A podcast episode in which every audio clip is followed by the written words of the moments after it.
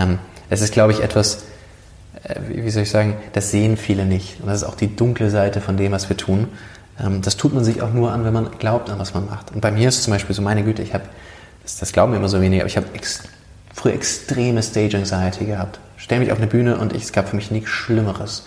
Und ich habe das noch immer mehrfach im Jahr, dass ich da Momente habe, wo, meine Güte, ich will eigentlich nur noch weglaufen. Ähm, aber ich will das tun, was ich tue. Und wenn man das wahrscheinlich wie ein Comic zeichnen müsste, hätte man drei, vier, fünf Pferde, die mich probieren, von, von der Bühne zu zerren, weil ich so dort weg will. Und ich selber, that's what ja. I have to do. Ähm, aber im Endeffekt geht es um diese Momente, in ja, denen ja. du es trotzdem tust. Und du wächst daran und das machst du aber nur, wenn das, was du tust, dir auch so viel bedeutet, weil ich würde für kein Geld der Welt mir so einen Stress antun.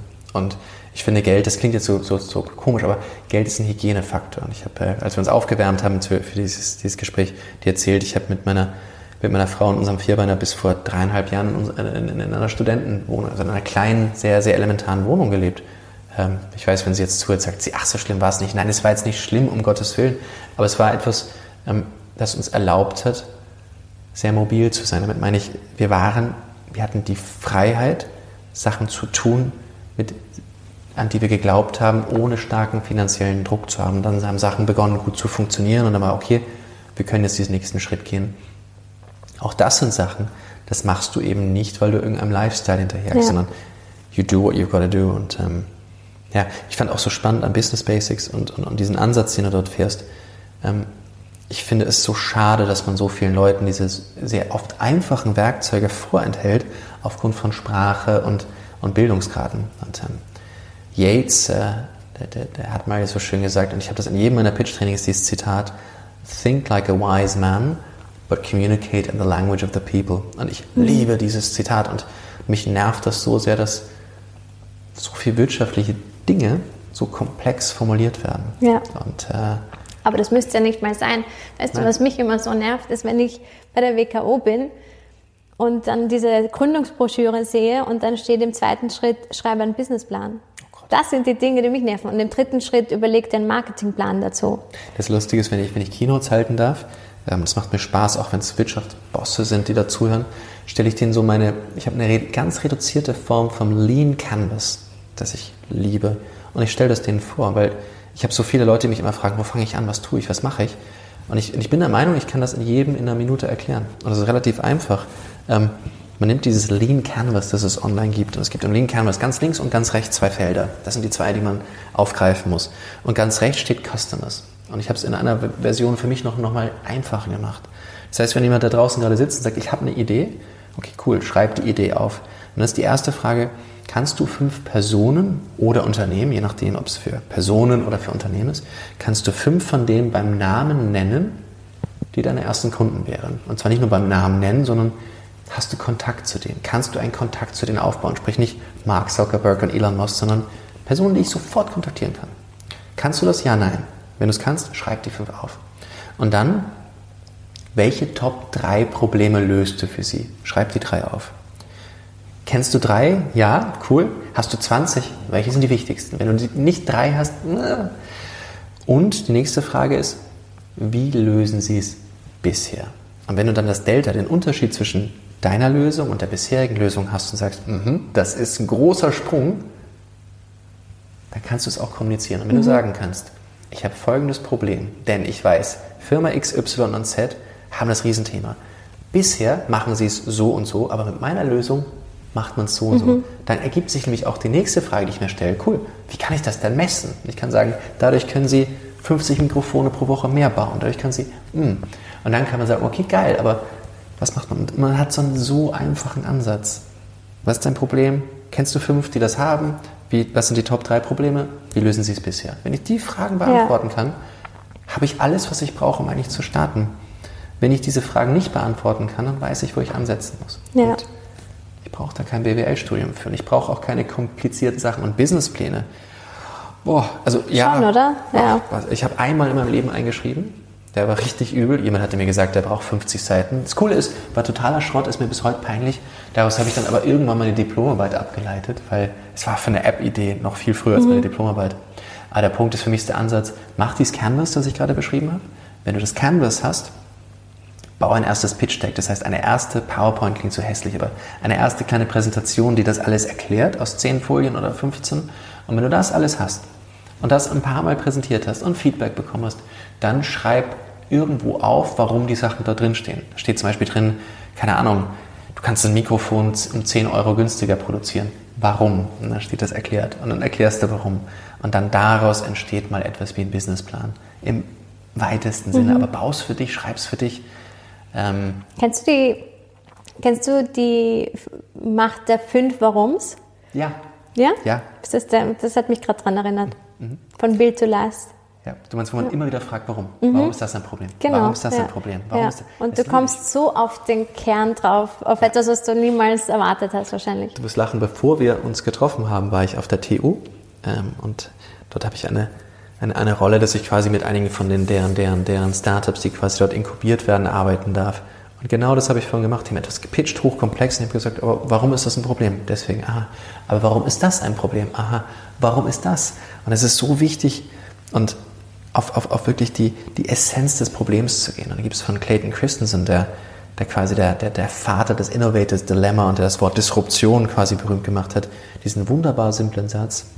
What is the job your customer is paying you to do? Mhm. Wofür bezahlt dein mhm. Kunde Geld?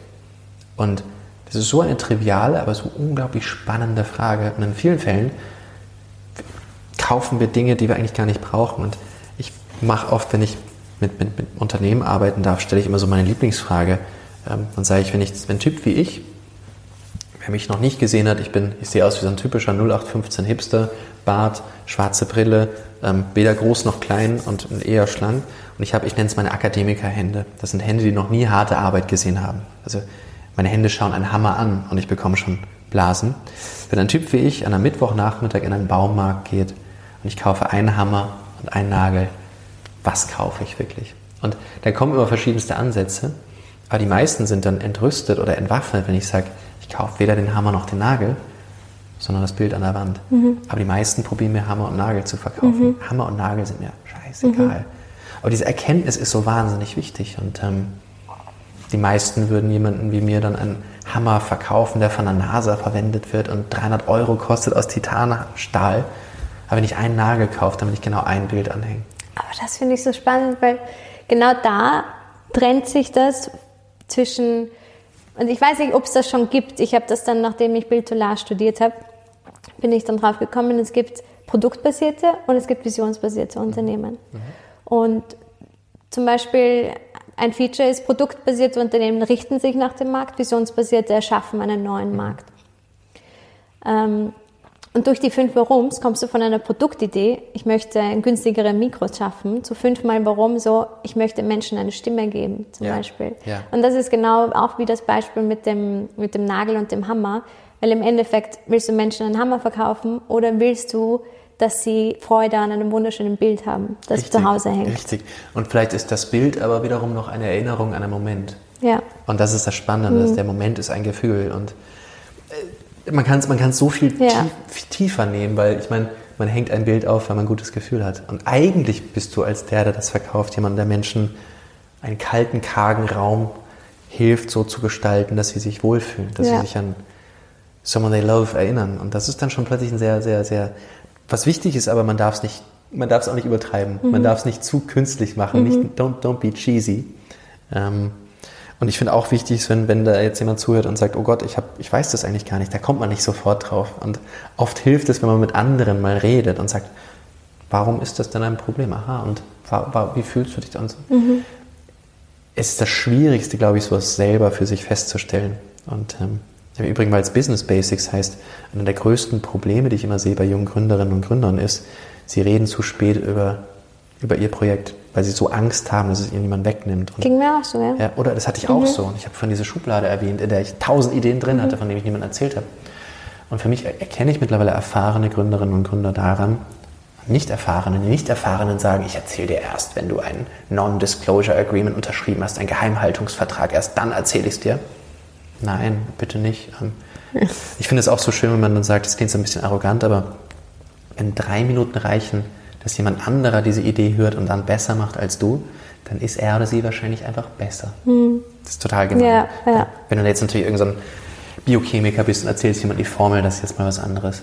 Ähm, aber das Wichtige ist einfach, äh, wie soll ich sagen, reden, Feedback bekommen und, wie soll ich sagen, man, man, man, man schießt es auch raus. Ich arbeite an XYZ und dann sagt jemand plötzlich, ah geil, kennst du schon, bla bla bla, der arbeitet da auch dran. Und übrigens sie, sie ist so richtig gut in ihrem Umfeld, du solltest auch mal reden. Ich meine, ich glaube, das Wichtige ist aber auch, ich meine, es ist natürlich ein, oh, es ist total schwer über Ideen mhm. zu sprechen. Und das Schlimmste ist, wenn Leute Ideen nicht verstehen. Und ich ja. arbeite mit einem großartigen Startup seit drei Jahren zusammen und unser, unser, wir glauben fest daran, die heißen Tributech und da geht's, wir haben ja alle schon mal diesen Satz gehört, Daten sind das neue Gold. Ja, klar, geil, haben wir schon eine Million Mal gehört. Aber wenn man sagt, ja, aber wie viel ist denn dein Gold eigentlich wert? Weißt du das? Und dann kommt immer, oh, bin ich mir nicht so sicher. Und da haben wir eine, eine sogenannte Digital Asset Strategy herausgearbeitet. Und ich möchte jetzt gar nicht zu sehr ins Detail gehen.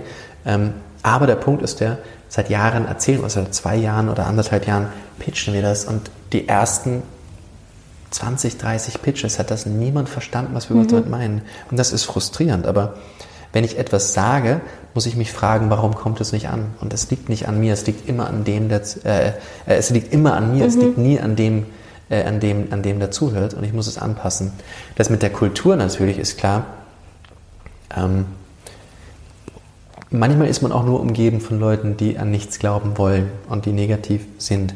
Und man darf nicht zu viel Energie darauf zu verschwenden, diese zu drehen. Das, das Lustige ist, wenn wir so drüber reden, ich war nicht immer in so einer Macherkultur. Ich hatte lange Zeit Freundeskreise, die mich umgeben haben, die, wenn immer ich Ideen hatte und Sachen gemacht habe, war immer die Frage, warum tust du das?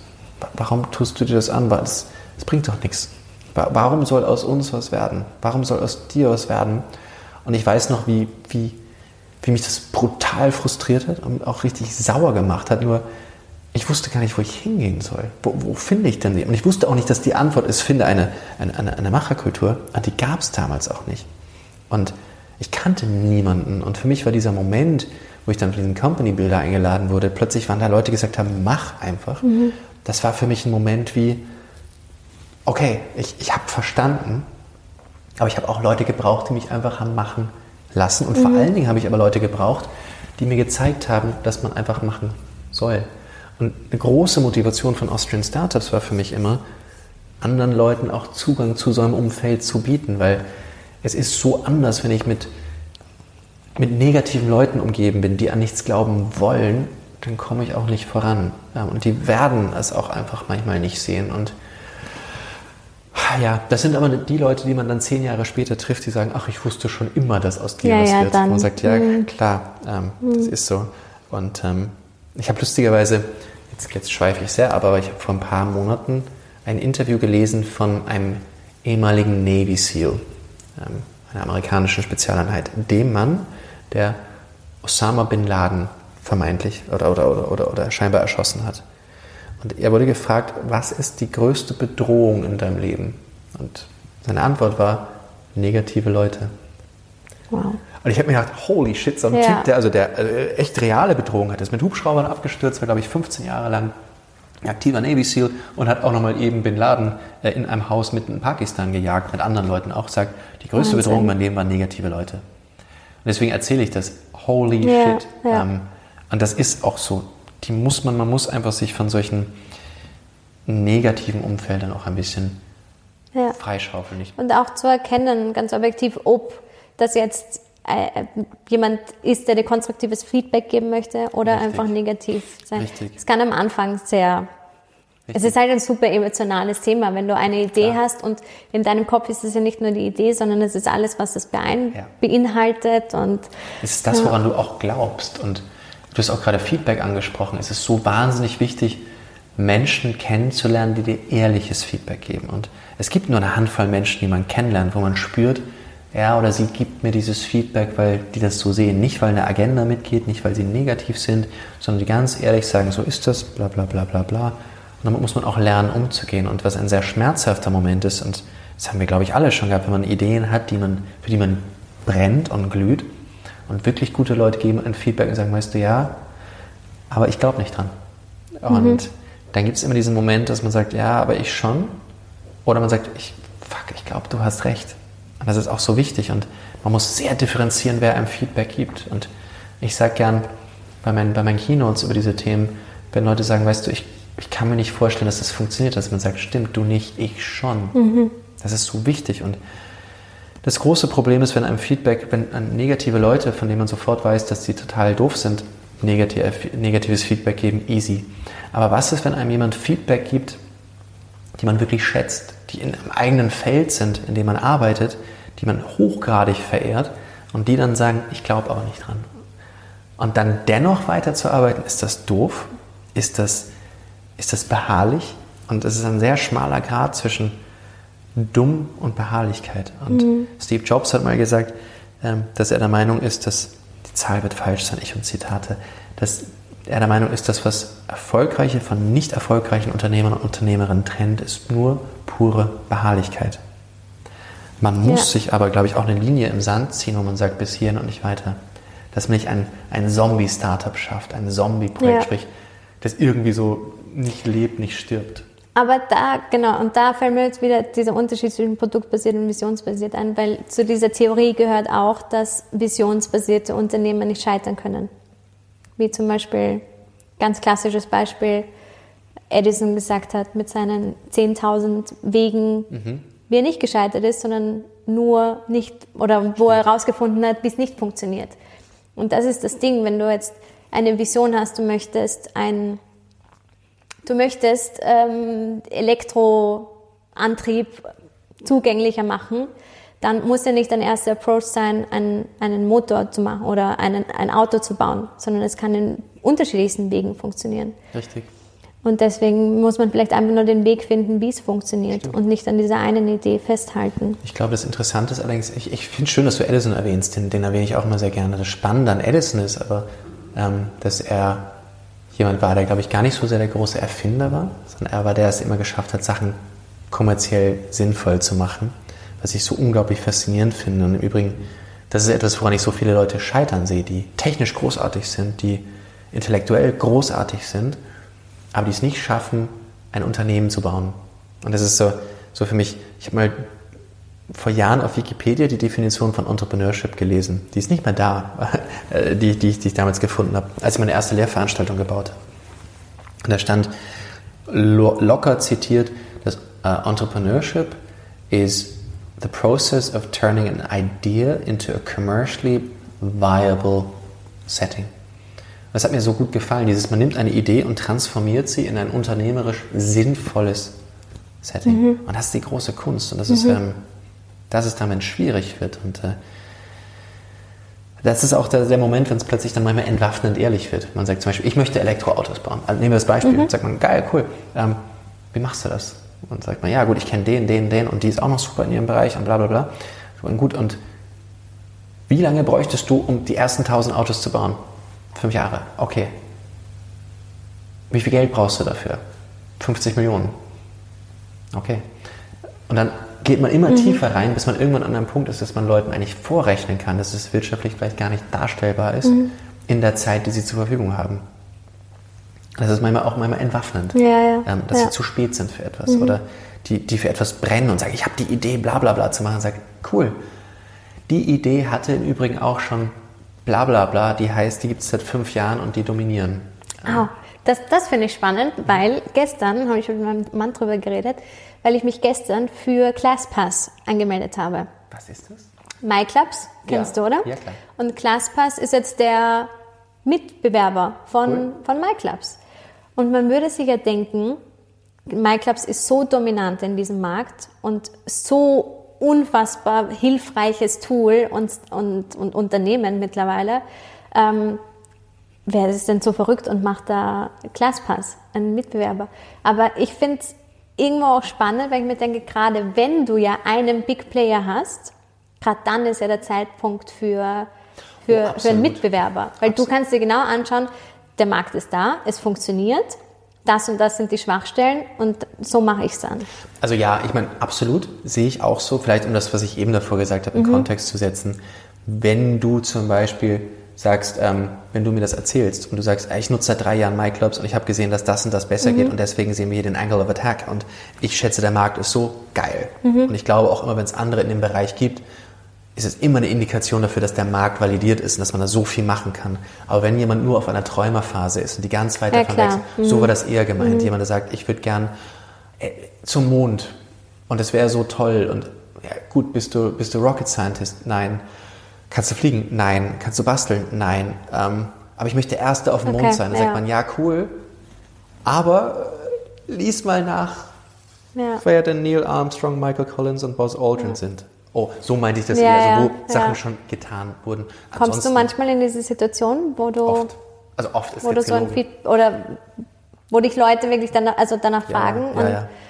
Sehr häufig. Also ich habe häufig, dass mich Leute fragen, ihre Ideen zu validieren. Und da kann ich selten gutes Feedback geben, weil meine Güte, es gibt so viel, was passiert. Aber manchmal gibt es halt solche Situationen wie eben beschrieben. Man sagt, ja, cool, aber es gibt schon. Und dann ist aber meine Sache, wenn es wie zum Beispiel eben ist, jemand sagt, hey, ich möchte sowas machen wie MyClubs, ähm, nur besser, dann wäre meine Frage, cool, verstanden. Jetzt komme ich wieder auf diesen Zero-Pitch zurück, warum kannst du das? Und wenn die Antwort ist, ich habe das und das und das gemacht, ich habe gesehen, da ist ein Bereich und ich glaube daran, dann wäre meine nächste Frage, deswegen liebe ich diesen Zero-Pitch so, cool, was brauchst du dafür? Und wenn dann die Antwort ist, für den nächsten Schritt, um das zu validieren, brauchen wir 50.000 Euro und wir brauchen das, dann ist das sehr klar. Dann ist das sehr klar definiert.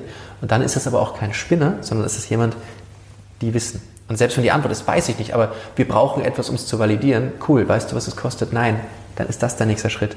Und, und dann ist es sehr klar strukturiert. Ähm, aber einfach nur, eigentlich möchte ich sowas machen wie Facebook, nur mit ein bisschen YouTube, aber viel cooler. Ja. Ja, oh, eh. Ähm, ja. Das, das, ist, äh, das, das ist, ist halt der Wert der Idee. Ja. Richtig. Und, ähm, aber wie gesagt, wenn das eine Person ist, wo man merkt, die haben sich damit beschäftigt intellektuell. Und intellektuell heißt für mich jetzt nicht wissenschaftlich, sondern das kann auch jemand sein ohne fundierte Ausbildung, aber jemand, die einfach darüber nachgedacht ja. haben und klug sind und sagen, weißt du, ich benutze Facebook seit acht Jahren, aber da gibt es was, das nervt mich so sehr. Und ich habe mit jedem gesprochen und ich habe schon fünf andere gefunden, die es auch so nervt und ich muss da was tun. Mhm. Das ist geil. Da habe ich Bock mhm. drauf. Und äh, ich glaube, das Wichtige ist in, in unserem Bereich, ist, dass man nie so, ah, wie soll ich sagen, nie diese, das, das Dumme verliert. Damit meine ich, dass man nie zu abgeklärt wird, dass man mhm. sagt, ich, ich weiß zehn Gründe, warum es nicht klappt. Man darf nicht zynisch werden. Man muss immer wieder diesen, diesen vermeintlichen Spinner, Vor allem sich, sich selbst dann, diesen, weil ich, ich merke das ganz oft, dass eigentlich die einzigen, die sich die Grenzen setzen, man selbst ist. Richtig, das ja. sind nur wir. Ja. Und das Problem ist aber auch, weißt du, wenn man dann die 95. Idee hat für eine Dating-App, die einem dann Leute erzählen, man sich denkt, oh, bitte nicht, nicht schon wieder, dass man dennoch je, auch Nummer 96 sich anhört mhm. und mit allem im Interesse und allen geschärften Sinnen, weil was ist, wenn da wieder jemand dabei ist? Zur Erklärung. Mhm. Ich finde Dating-Apps nun völlig langweilig. Das ist etwas, was ich, und ich glaube, der Markt ist mehr als gesättigt. Äh, Dazu muss man sagen, dass du auch schon seit zehn Jahren in einer Beziehung richtig, bist, also du richtig. bist nicht unbedingt der. Aber ja. genau, das ist der Punkt, deswegen finde ich es nochmal ein Stückchen langweiliger, mhm. weil ich eben nicht der bin, der, wie du sagst, äh, äh Single ist und alle ja. Dating-Plattformen durchtesten. Ich finde es wirklich uninteressant mhm. und bin verheiratet, bin seit zehn Jahren in einer Beziehung. Ich I'm really not mhm. interested in that. Und ähm, das ist auch gut so. Aber dennoch möchte ich, wenn Nummer 96 kommt und jemand sagt, weißt du, da ist was, dann möchte ich dieser Person auch diese faire Chance ja. geben. Und das ist, glaube ich, etwas, sollte ich das mal nicht tun, dann mache ich dann vielleicht auch, dann bin ich auch nicht mehr der Richtige an der Stelle, mhm. wo wir vorhin drüber gesprochen haben. Und ähm, für mich wäre es der Moment, wo jemand glüht für diese Idee. Und das finde ich richtig cool. Und äh, das Tolle ist ja, wir haben ja über negative Leute gesprochen. Das Schöne ist, wenn man sich professionell mit Leuten beschäftigt, die immer wieder dumm genug sind und leidenschaftlich genug sind, neue Sachen auszuprobieren, die, obwohl sie wissen, dass es eine schlechte Idee ist, dennoch machen müssen mhm. und die fundamental an etwas glauben, dann umgibt man sich mit den unglaublichsten Personen, die man haben kann. Und äh, ich habe mehrfach im Jahr Momente, wo ich Leute kenne, wo ich mir denke, meine Güte, ich, ich holy shit, was bist denn du für eine Wahnsinnsperson? Mhm. Und ich möchte niemanden beim Namen nennen, aber ich habe zum Beispiel eine Person kennengelernt, die Die ist, die ist eine Gründerin, was die macht und auf verschiedensten Kontinenten gemacht hat und mit einer, wie soll ich sagen, mit einer Vision, aber da zeitgleich eine so angenehme Person ist, die so unaufgeregt ist und die, wenn du sie fragst, was sie macht, ich, keine Ahnung, sie wird wahrscheinlich sagen, ich habe ein Startup. Aber holy shit, in dem Moment, wo, wo die auf eine Bühne kommt oder in ein Meeting kommt, dann ist sie wie so eine, mein Gott, die ist eine Waffe. Und das finde ich aber so, so beeindruckend. Mhm. Und ähm, ja, under promise, over deliver. Und die ist, und das finde ich aber so cool. Ja, und ähm, ja. wenn man dann immer wieder neue Leute kennenlernt, die wiederum so viel dazu bringen und die wiederum neue Themen aufgreifen ja. und die mir, die mir über Dinge erzählen, von denen ich bis dato noch nie gewusst habe. Und das ist einfach, das ist einfach das, das ist der geilste Job der Welt und das ist das tollste Umfeld der Welt. Und ähm, Dafür eignet sich auch sehr gut, einen Podcast zu machen. Ja, das stimmt. Nee, es ist, es, ist, es, ist, es ist so schön. Ich meine, was für privilegierte Menschen sind wir, dass wir gerade so, so ein Gespräch führen ja. dürfen. Und ähm, man merkt aber auch, und das finde ich so wichtig für mich, wenn ich, wenn ich, man merkt, dass wir, wir, wir connecten und wir sprechen dieselbe Sprache und wir, wir, wir haben ähnliche Werte und das ist so schön, dass man in unserem Umfeld sich bewegen darf. Und ähm, ich glaube, das ist so etwas, was mir an der Startup-Szene so gefällt, dass ich regelmäßig andere Personen finde, die auch solche ähnlichen ja. Werte haben.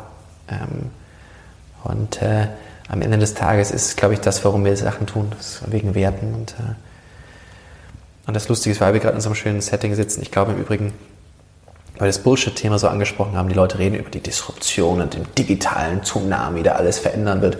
Wenn ich solche Begrifflichkeiten höre, ich könnte kotzen. Ich könnte kotzen. Die Leute, die sagen, yes, alles wird sich ändern, alles wird schrecklich. Natürlich wird sich alles ändern. Es ändert sich immer alles. Mhm. Das ist einfach so, wie die Welt tickt. Ähm, aber die Angst machen vor solchen Sachen und die aber auch glauben, es sind technische Themen, die die Veränderungen treiben. Nein, es ist es nicht. Ich bin felsenfester Überzeugung, dass es kulturelle Veränderung ist und was bei Unternehmen so ein großes Problem ist, dass die Leute erwarten, es ist technisch und sich nur technisch damit beschäftigen und nicht verstehen, die wahre Antwort ist kulturell. Und wie ich, wie ich eingangs gesagt habe, Konzern ist Sicherheit, Startup ist Unsicherheit. Mhm. Da treffen Kulturen aufeinander, die anders entscheiden und anders entscheiden müssen. Und alles andere ist die Konsequenz dessen. Warum muss ich als Startup, warum bin ich als Startup Hochrisiko? Warum muss ich als Startup schnell entscheiden? Warum mache ich alles so wie ein Startup? Und warum mache ich das als Konzern? Das sind kulturelle Fragen. Viele dieser, dieser Business Coaches, die sagen, ja, die ganzen Großkonzerne, die sind so doof, die sind so doof, das sind alles Idioten, ich kann das viel besser machen. Nein. Ja, genau. Also einfach zu wissen, in welcher Phase man, man sich befindet Richtig. und da auch zu wissen, Richtig. ich kann da jetzt nicht anders handeln, weil das ist überlebenswichtig, so richtig. zu sein. Ich meine, natürlich muss ich dazu sagen, ich glaube, einige, viele Konzerne machen viele Dinge richtig. In Innovationsthemen, glaube ich, machen sie vieles nicht richtig, ähm, weil sie aber auch kulturell falsch besetzen und in Boards kulturell Personen nicht immer richtig mhm. sitzen. Und äh, das ist das Thema. Aber ja, man muss, man muss die Phase und man muss das Vehikel verstehen. Mhm. Und ähm, es gibt immer diese Analogie des Startups und, und des Großkonzerns, Öltanker und, und, und Speedboat, klar. Aber wenn ich probiere, einen Öltanker so zu steuern wie ein Speedboat, passiert gar nichts. Absolut gar ja. nichts. Und ich muss einfach das verstehen. Ähm, Natürlich kann ich gewisse Strategien fahren, die, die, die, die, die, die agiler sind, aber es ist ein Trugschluss. Ähm, persönlich bin ich der Meinung, beide kollaborieren ganz wunderbar zusammen. Aber wenn so ein Speedboat direkt neben einem großen Öltanker anlegt, dann kommen die nicht miteinander klar, ja. weil die Bordwand viel zu hoch ist. Und da braucht man Brückenbauer, da braucht man Leiter, äh, die, die, die helfen, da braucht man Lotsen. Und das ist auch so ein Bereich, der, glaube ich, sehr, sehr, äh, wie soll ich sagen, übersehen wird, leider. Und der aber auch wenn er denn bedacht wird, voll ist von Leuten, die vielleicht gar nicht genau wissen, was sie tun. Ähm, und äh, auch etwas, was mich sehr, sehr, sehr, sehr, sehr wurmt und sehr, sehr, mhm. sehr beschäftigt. Äh, ja, kann ich mir vorstellen. Ja. ja.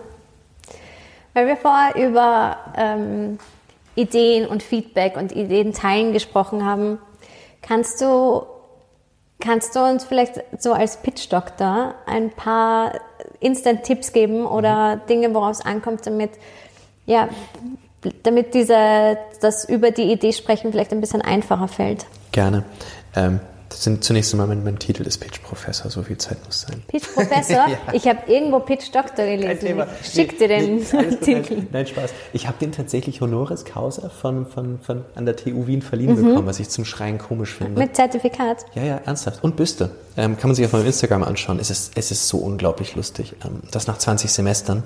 äh, es gibt Leute, die dann glauben, dass ich halt, dass es ein echter Titel ist. Nein, aber ich finde ihn einfach sowas von großartig. Ähm, ein Pitch ist relativ einfach aufzubauen. Ähm, ich habe eben vorhin schon diesen Zero-Pitch beschrieben, sprich, kannst in einem Satz erklären, was du machst, warum kannst du das, was brauchst du. Ähm, ansonsten ist beim Pitch relativ einfach. Ähm, beim Pitch muss man begreifen, dass es nicht darum geht, alles, was ich weiß, in zwei oder drei Minuten zu komprimieren, sondern vielmehr das Richtige zu sagen, damit die richtige Person später sagt, I'm interested oder ich habe noch Fragen oder Moment, das ist doch totaler Müll. Sprich, ich muss mit einem Pitch mehr Zeit verdienen, dass jemand sagt, lass uns ein bisschen mehr reden. Und dafür muss ich ein paar Hausaufgaben machen. Ich muss zunächst wissen, wem erzähle ich das? Wer ist mein Publikum? Wichtigste Frage. Und dann glaube ich daran, dass es eine sehr klare Struktur geben muss, wo man Schritt für Schritt vorgeht. Es ähm, ist immer eine Setting-Frage. Mein Lieblingssetting, an dem ich arbeite, ist immer eine Pitch-Veranstaltung, wo 20 Leute hintereinander pitchen. Ich bin Nummer 19. Alle anderen waren total langweilig. Alle haben total Hunger. Im Raum gibt es keinen Sauerstoff. Alle haben richtig Hunger und Kopfschmerzen. Und dann komme ich dran. Deswegen finde ich es gut, einen Pitch zu starten mit einem simplen Satz, zu erklären, worum es geht. Ganz, ganz, ganz simpel. Ich nenne es den One-Liner. Und danach das Problem zu beschreiben, an dem ich arbeite. Vor allen Dingen aber auch dem Problem Kontext zu geben, sagen, warum ist das ein großes Problem, um dann kurz die Lösung zu umreißen, nicht Schritt für Schritt, sondern eher zu sagen, schau, so sieht ein Lösungsweg aus, danach die nächsten Schritte zu definieren, zu sagen, okay, das habe ich schon gemacht, das sind die nächsten Schritte und dann zu guter Letzt zu sagen, warum erzähle ich euch das eigentlich? Was brauche ich heute? Und äh, das heißt, man muss nicht, nicht am Ende sagen, nicht für 20 Prozent möchte ich 500.000. Nein, sondern einfach sagen, hey, und äh, in drei Wochen launchen wir unsere App und wer Bock drauf hat, hier ist eine E-Mail-Adresse, einfach äh, eine E-Mail schicken.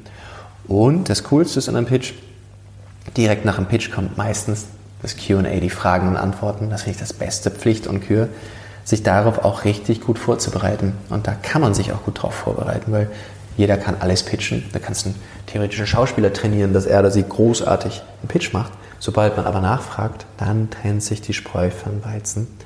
Und äh, das sollte man aber genauso gut vorbereiten. Und äh, das macht mir größte Freude, wenn man zum Beispiel bei meiner, meiner kleinen äh, Beteiligungsfirma, der Vienna Mentoring Group, eingeladen wird, ähm, um, um, zu präsentieren. Dann sagen wir bitte in drei, vier Minuten pitchen. Wir sind da jetzt nicht so eng. Aber unser QA-Teil ist dann ja, 56 Minuten lang, wo wir einfach nachfragen. Und weil da kann man wirklich mhm. verstehen, was die andere Person macht. Ähm, und das heißt, ist es auch ein Tipp, dass man, oder ist es hilfreich, dass man seinen Pitch dem Gegenüber anpasst? Zu 100 Prozent. Ja. Zu 100 Prozent. Also gibt es, mein, meine Keynote, Pitchen heißt immer der perfekte Pitch. Und ich glaube, auf Slide 8 oder 9 löse ich auf, es gibt nicht den perfekten Pitch. Es gibt nicht das eine Pitch-Deck ja. für alle, sondern ich muss es genau meinem Gegenüber anpassen. Und vor allen Dingen, ich muss recherchieren, warum ist das, was ich erzähle, für das Gegenüber wichtig. Und wenn ich sage, hey, vor drei Wochen hast du übrigens ein super tolles Interview gegeben, wo du bla bla bla gesagt hast, weißt du was, genau dasselbe habe ich mir auch gedacht. Und weißt du was, das hat mich sogar inspiriert und deswegen habe ich XYZ gemacht. Mhm. Und ich weiß, die und die Werte sind dir wichtig. Deswegen glaube ich, wäre es total spannend, wenn wir gemeinsam mal drüber reden. Das ist was völlig anderes, als wenn ich probiere, dir etwas zu verkaufen. Und ähm, das ist wichtig. Das Recherchieren, wer ist mein Gegenüber, das ist die wahre Kunst, ähm, die richtigen Fragen zu stellen und aber auch die Akzeptanz, wenn ich vom Publikum von 100 Leuten pitche, dann geht es nicht darum, 100 Leute zu erreichen, sondern die richtigen. Mhm. Und äh, ein riesengroßer, sehr elementarer Marketing, äh, Marketingfehler ist, wer ist deine Zielgruppe? Alle. Ja, nein. If you market to everyone, you market to no one. Und wenn man es dann runterbricht und sagt, meine Zielgruppe sind zum Beispiel iPhone-User, die mindestens ein Jahr bei MyClubs waren und die gemerkt haben, dass aber das und das sie stört, weil das und das so ist, aber die im Großraum bla bla bla wohnen, weil sie das und das. Okay, dann haben wir schon mal eine ganz andere Baustelle. Und dann ist die Frage, wie erreiche ich die? Und äh, da muss man kreativ sein. Und ich glaube, es ist wichtig, dass man auch seine Persönlichkeit rüber zeigt. Ich glaube, man muss auch beim Pitchen Spaß haben. Und äh, ich glaube, mein Gott, jetzt kommt das nächste Zitat. Ich bin großer Fan von Simon Sinek und er sagt ja, auch immer, damit mit Simon ja, Sinek. Und Simon ja. Sinek sagt ja so wunderbar: People don't buy what you do, they buy why you do it. Und ich glaube mhm. auch, sie kaufen auch in Anführungszeichen, wer du bist. Mhm. Glaube ich an dich oder nicht? Und für mich ist, nachdem ich mit ganz frühphasigen Startups arbeite, oft vor der Gründung, die Pläne, die, die, die, die, die, die Produkte, die, was auch immer, die Thesen, das ändert sich alles. Aber die Person dahinter, das ist das, was man in Anführungszeichen kauft. Glaube ich an die Person oder nicht? Und das ist, was rüberkommen muss. Und äh, wenn das alles klappt, das ist geil. Und wichtig ist auch, Pitchen ist wie Fahrradfahren. Das heißt, äh, die Basics sind schnell mhm. verstanden und danach muss man es einfach probieren. Probieren und probieren. Und äh, es gibt ein großartiges Video auf YouTube ähm, von Jimmy Kimmel. Ich verwechsel die beiden immer, Jimmy Fallon und Jimmy Kimmel. Jimmy Kimmel. Und Jimmy Kimmel hat einen Pitch bei Sharks Tank, wo er Horses Pants, Hosen für Pferde pitcht. Ist großartig. Und das kann man sich einfach mal ansehen, weil Leute fragen mich, hast du meinen Pitch gesehen, der oh, gut ist? Jesus. Ja. Jimmy Kimmel, Horses Pants. Weil es enthält alle Klischees. Er baut es aber großartig auf und man lacht viel. Und ich glaube, durch Humor lernt man wahnsinnig viel. Und ich glaube, der eine oder andere wird sich selber dabei entdecken. Unter anderem sagt er so schön, es gibt, die Zahl wird falsch sein, zwei Milliarden Pferde weltweit und alle sind nackt. Deswegen haben wir einen riesigen Markt. Und es geht dann immer so weiter. Ja. Und er zeigt, wie das Ding skaliert und abgeht und bla bla bla. Aber es gibt halt diese Thesen. Ja, ja. Und ähm, dann noch etwas, man darf, glaube ich, aus seiner Perspektive nicht ethnozentristisch sein. Das ist mein Lieblingswort. Das Wort, das irgendwie keiner versteht. Das heißt, man darf nicht davon ausgehen, dass die eigene Perspektive richtig ist. Mhm. So, ich muss lernen, die Perspektive meines Gegenüber einzunehmen und zu verstehen, warum wollen die denn das tun. Und ethnozentristisch wäre es zu sagen, Pferde fühlen sich nackt. Wenn man aus ja. der Perspektive des Pferdes denkt, sagt das Pferd wahrscheinlich, nee, ich fühle mich ganz wohl. Außer es ist ein Pferd in der tiefsten Steppe bei minus 50 Grad, dann sagen, okay, aber die vielleicht. Ja, ja. Ob es dann Hosen sind, weiß ich nicht. Aber wie gesagt, ein tolles Ding. Ja. Ähm, ja. Hast du zufällig das äh, neueste Buch von Simon Sinek gelesen? Noch nicht. Das ähm, Infinite Game. Infinite Game. Infinite Game, genau. Und diese Theorie von Finite und Infinite, also der Typ, ja. Kluges Teilchen. Mhm, auf jeden Fall. Und ich finde es so spannend, weil er ist auch nicht unbedingt bekannt für, ähm, für sein gutes, Ma oder sozusagen, er ist nicht bekannt als Unternehmer oder als Manager, sondern er ist, er ist damit bekannt geworden und mhm. dadurch. Und das ist einfach sehr faszinierend. Das sagt mir auch, man muss nicht immer unbedingt ähm, an der Spitze gewesen sein, um zu wissen, wie es funktionieren kann. Ich glaube nicht. Ich glaube, man muss einfach den Mut haben, man selber zu sein. Hm. Weil ich glaube, das macht man besser als jeder andere. Ja. Ich glaube, man muss dumm genug sein, das zu probieren. Ähm, und äh, ich glaube, wie du es auch schon gesagt hast, ich glaube, es gibt nur ein einziger Mensch, der einen im Leben aufhalten kann, das ist man selber. Und das sollte man nicht tun und sich nicht in seiner eigenen Denke ähm, aufhalten. Und mhm. äh, ich glaube, es gibt in der Geschichte so viele Beispiele, wo Leute Sachen gemacht haben, die völlig blöd waren. Und äh, es dennoch gemacht haben. Und es hat funktioniert. Und äh, einfach machen. Ja. Ja, vielen herzlichen Dank dir. Ich danke dir. Alles, was du gesagt hast und die wertvollen Tipps, die du mir und uns gegeben hast. Ich danke dir für das Gespräch. Es war eine große Freude. Wirklich, es war toll. Vielen Dank dir. Ja, das war mein Gespräch mit Daniel Kronen. Wie immer hat es als Interview gestartet und sich in ein wunderschönes Gespräch entwickelt. Es waren so viele wertvolle Inputs und Weisheiten dabei und ich fand es einfach mega gut. Daniel hat schon wie im Interview erwähnt, gemeinsam mit dem Geschäftsführer von Austrian Startups, Markus Raunig, einen eigenen Podcast namens Morning Moonshots, der Startup Podcast. Hört auch unbedingt mal rein, wenn ihr mehr von Daniel und der österreichischen Startup-Welt erfahren möchtet. Vielen Dank auch an meine Freunde von Constant Evolution, dass sie mir ihr Office für die Aufnahme zur Verfügung gestellt haben. Ihr seid wie immer die Besten. Wenn euch die Podcast-Folge gefallen hat, erzählt es mir auf Instagram oder in einer Podcast-Bewertung auf iTunes. Wo auch immer du dich gerade befindest, ich wünsche dir einen wunderschönen Tag und nie vergessen, du kannst das. Alles Liebe,